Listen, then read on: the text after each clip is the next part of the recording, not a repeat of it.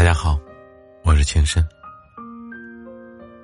家家有本难念的经，今天的女主角因欠嫂子一个恩情，遇到一件又一件糟心的事，这些事让她苦不堪言，让她的婚姻也摇摇欲坠。嫂子到底做了什么？让我们一起来看一下吧。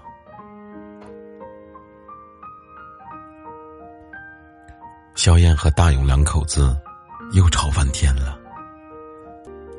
也没有别的事，这一切都怪他大嫂王苗苗。王苗想要开个店铺，问他们要十万，十万块钱又不是大风刮来的，肖燕不肯，但大勇答应了，说这几年他们条件好了，帮大嫂是应该的。萧燕火气一下上来了，两人不知吵了多久，大勇退让了，对着萧燕说：“这是我欠大嫂的，当年要是没有大哥，我早就死了。”旧事重提，客厅里一下子没了声音。萧燕嘴边漫出一丝苦笑，五年前。家里发生了大车祸，当时，萧燕、大勇还有大伯自驾回老家给婆婆过寿。节假日车子堵成一条长龙，到室内后，大伯提出走国道。一场噩梦悄然降临。路程过半时，风雨骤变，电闪雷鸣。开始下起大雨，山里很快有了雾气。本来，他们以为这是件再寻常不过的事。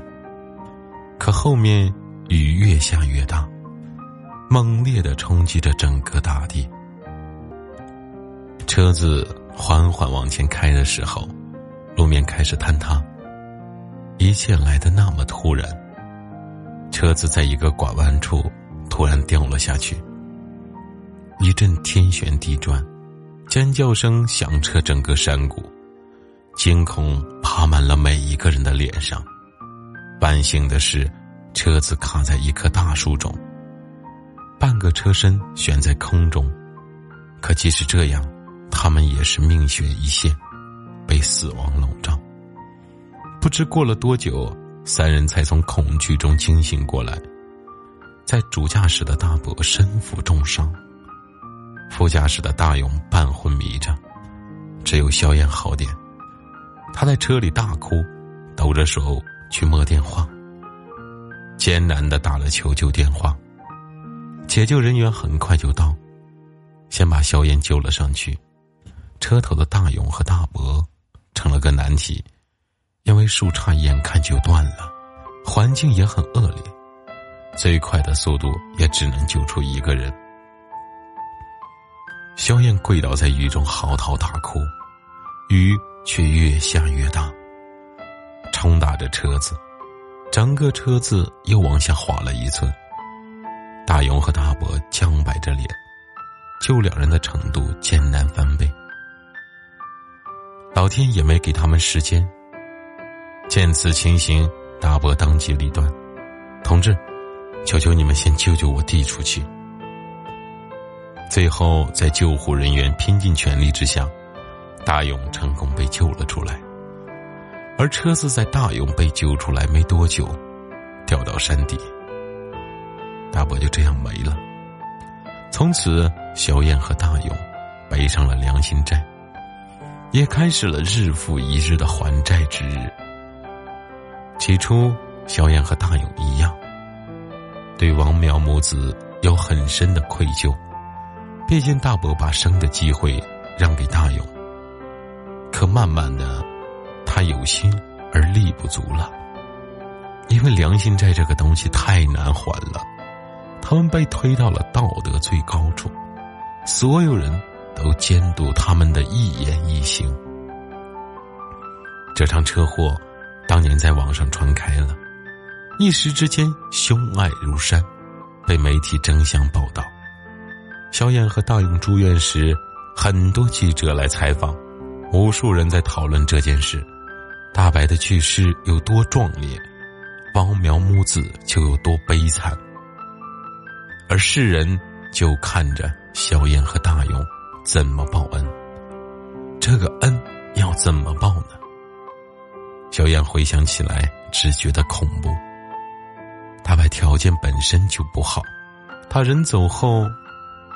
王苗一个没有文化、没工作，还拖着一个即将上小学的孩子，日子过得更加艰难。肖燕和大勇几乎承担了母子的生活。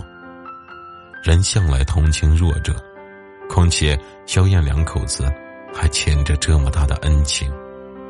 那些亲戚来一个人就说：“王苗孤儿寡母的，他们理应拉一把。”做人要凭良心。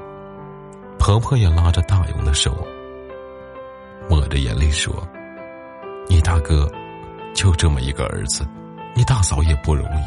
儿啊，这是你欠你大哥的。”所有的人都觉得这么认为。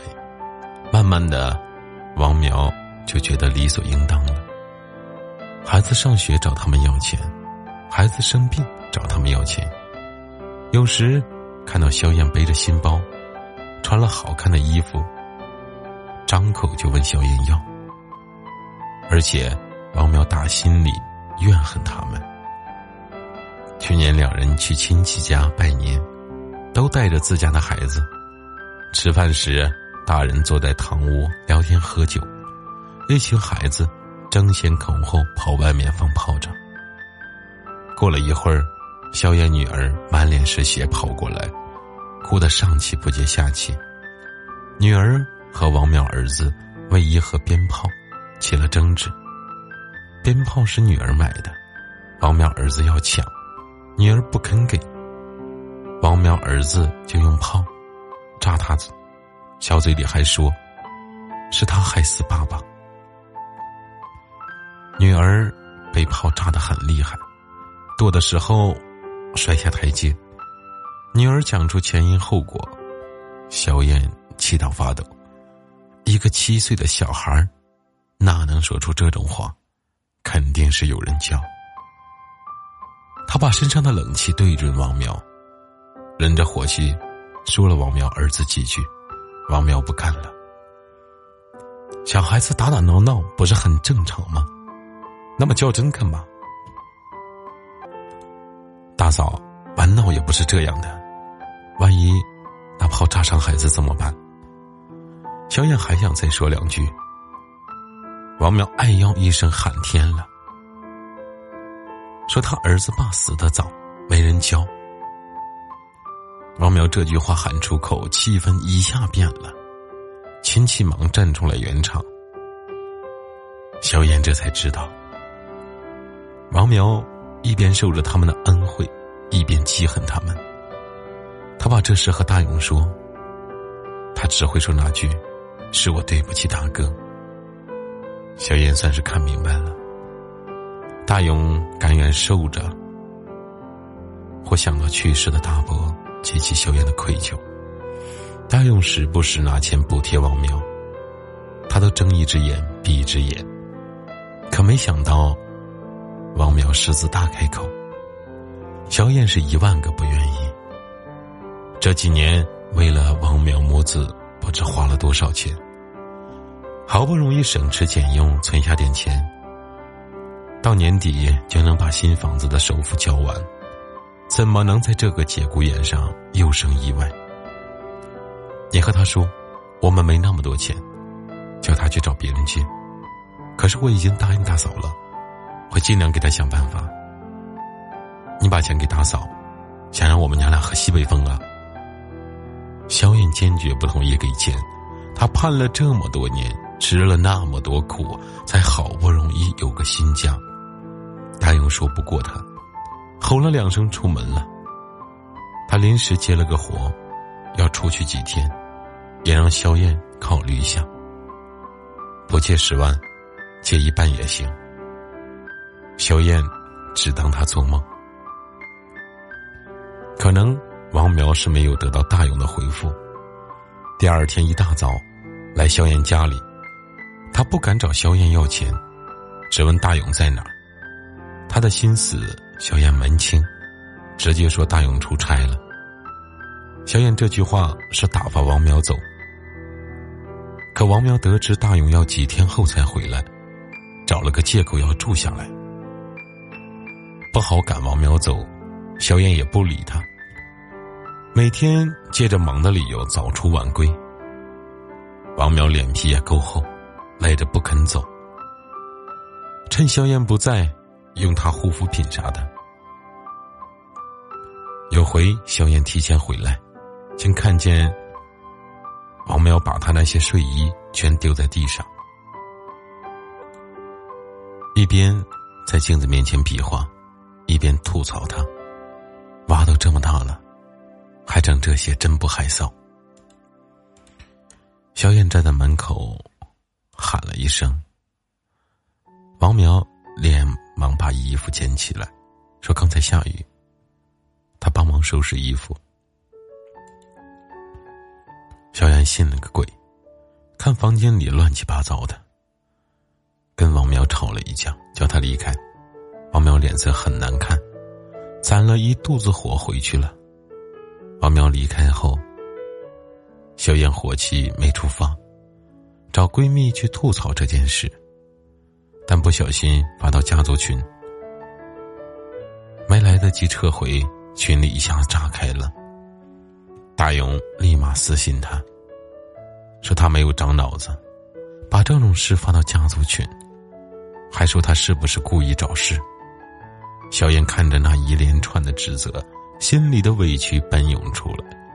这几年来，他陪着大雨风里来雨里去，大勇好像没看见他的付出，只把报恩当成人生第一要事。从来没有顾及他的感受。既然这样，何必再过下去呢？大勇从外面回来，开口就问他，有没有考虑好？萧炎看了他一眼，直接提出了离婚。两人又吵了一架，亲戚都知道这件事，依旧是所有人都来劝他不要冲动，萧炎一直没松口。他称大勇想当英雄，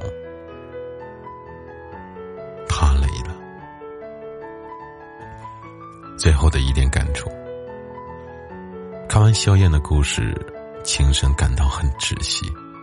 我们都知道，人情债是最难还的，更何况还是萧燕家这种情况，道德愧疚，责任几座大山压在他们头顶上。而且所有的人都在说是萧燕一家欠嫂子一家的，这一下把他们推到了道德的制高点。面对所有的审视，这种情况下，萧炎和大勇也尽自己的努力去帮助大嫂，可终究低估了人心。有些忙帮一时，不能帮一世。一边是大嫂的无情索取。一边是大勇毫无底线的给予，消耗了萧炎对生活的希望。最后，我只想说一句：情是要报的，但不能被不存好心的人绑架一辈子，也不要承担自己能力之外的事，让对方得寸进尺。